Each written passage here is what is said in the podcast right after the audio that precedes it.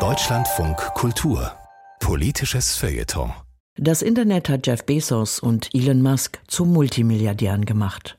Dieses Vermögen investieren beide seit circa 20 Jahren in die Raumfahrt. Ihre Erfolge sind schon jetzt so gigantisch, dass Fachleute seit 2015 von der New Space Ära sprechen. Inzwischen bekommt vor allem die Musk-Firma SpaceX immer mehr staatliche Aufträge. Sein Weltraumbusiness fußt auf apokalyptischen Ideen, warnt der Kultur-, Medien- und Wirtschaftswissenschaftler Felix Maschewski. Elon Musk ist längst nicht mehr der grüne Vorzeige-CEO, der mit Elektroautos zum reichsten Menschen der Welt wurde. Er verfolgt andere, größere Pläne.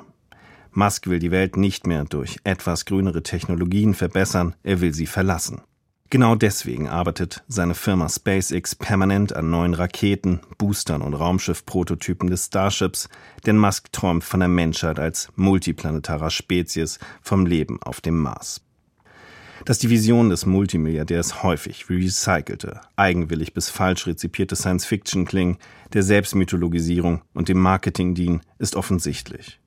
Und dass es Musk darum geht, mit SpaceX und seinem Satellitennetzwerk Starlink schlicht den Markt für das Internet aus dem All zu bestimmen, lässt sich ebenfalls kaum bezweifeln. Doch die Vehemenz, mit der er seinen Traum vom Mars im Diskurs hält, lässt sich nicht allein mit kurzfristigen ökonomischen Interessen erklären.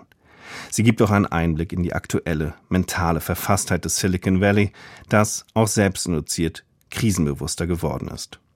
Während sich Teile der Tech-Elite angesichts der Polikrise aus Inflation, Pandemien, Naturdesastern und verheerenden Kriegen vor gesellschaftlichen Disruptionen fürchtet, Bunkeranlagen kauft und im Prepping übt, denkt Musk langfristiger und katastrophaler. Wie eine Art Doomsday-Prophet warnt er auf seiner Plattform X immer wieder vor der Auslöschung der Menschheit, mal durch künstliche Intelligenz, mal durch das Verglühen der Sonne. Deswegen strebt er auch nicht die Flucht unter die Erde, sondern von der Erde an, bewirbt den Mars als dauerhaften Katastrophenexit und beruft sich dabei auch auf eine quantitative Moralphilosophie, die gerade ziemlich en vogue ist und unter dem Namen Longtermism firmiert. Der Longtermism selbst ist eine Denkbewegung, die von Nick Bostrom, Moralphilosoph und Direktor des von Musk mitfinanzierten Future of Humanity Institut der Universität Oxford entwickelt wurde.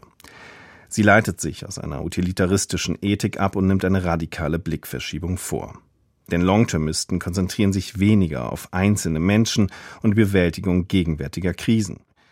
Sie denken in der, daher der Name, langen Frist, damit über größere Katastrophen, sogenannte existenzielle Risiken der Menschheit an sich nach und wie wir diese, zum Beispiel mit der Expansion ins Sternreich, überleben könnten. Was solche futuristischen Horizontverschiebungen mit sich bringen, ist dann aber nicht selten ein fragwürdiger Relativismus. So bewerten Longtermisten den Klimawandel etwa als weniger katastrophal als die Gefahren einer freidrehenden KI oder eines Asteroideneinschlags, weil viele Menschen Dürren, Fluten und andere Verheerungen ja überlebten. Was mathematisch nachvollziehbar klingt, kann gesellschaftlich verhängnisvoll sein. Denn der Fokus auf allzu potenzielle Risiken und ferne Zukünfte lenkt von gegenwärtigen Herausforderungen, von akutem Leid und Unrecht ab, legitimiert Missstände oder heizt diese sogar an.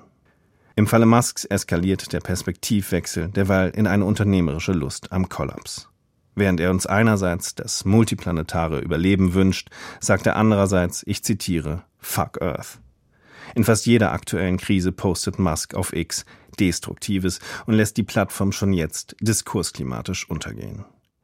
Mit jedem Testflug seines Starships jagt er zudem 10 Millionen Pfund flüssiges Methan als Treibstoff in die Erdatmosphäre und hat mit Teslas Cybertruck zuletzt ein Gefährt gebaut, mit dem wir so elektrisch wie kugelsicher durch die Trümmerwüsten naher Zukünfte gleiten können.